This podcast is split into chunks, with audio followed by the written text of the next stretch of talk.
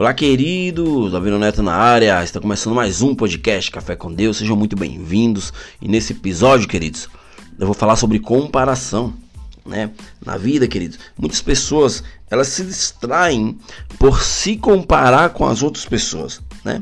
Hoje em dia, as pessoas, elas não querem ter o exemplo de outra pessoa. Né? Elas não querem o meu exemplo, elas não querem o exemplo de uma pessoa relevante, mas elas querem ser ou ter a vida daquela pessoa, né? E precisamos entender que não é tão fácil assim, né? Hoje, para que você venha construir algo sólido, você precisa passar por um processo, passar por um período.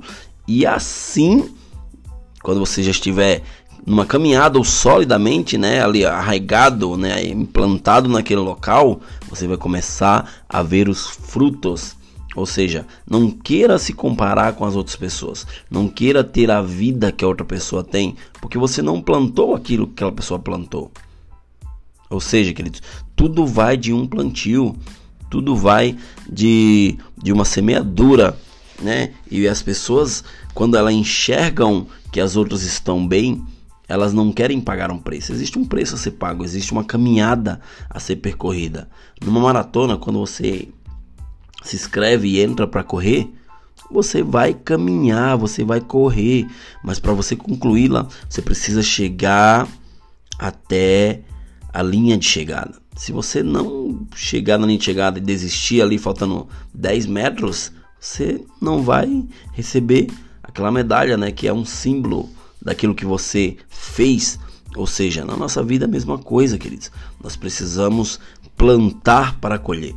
Nós precisamos é, passar pelo processo para viver as promessas. E se você não se submeter a viver os processos, não queira viver a vida da outra pessoa que já vem.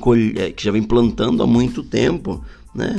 Você não tem que fazer o que as pessoas fazem, né? Porque muitas vezes existem princípios que aquela pessoa segue. Se você não segue nenhum princípio, você não vai é, é, é, é ter êxito naquilo que você está fazendo.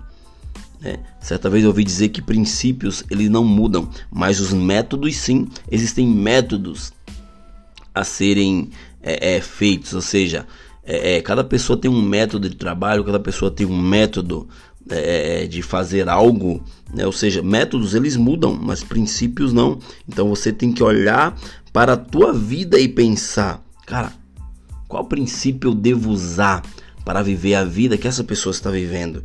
Ou seja, você tem que seguir o princípio de algo para que você venha viver na sobrenaturalidade.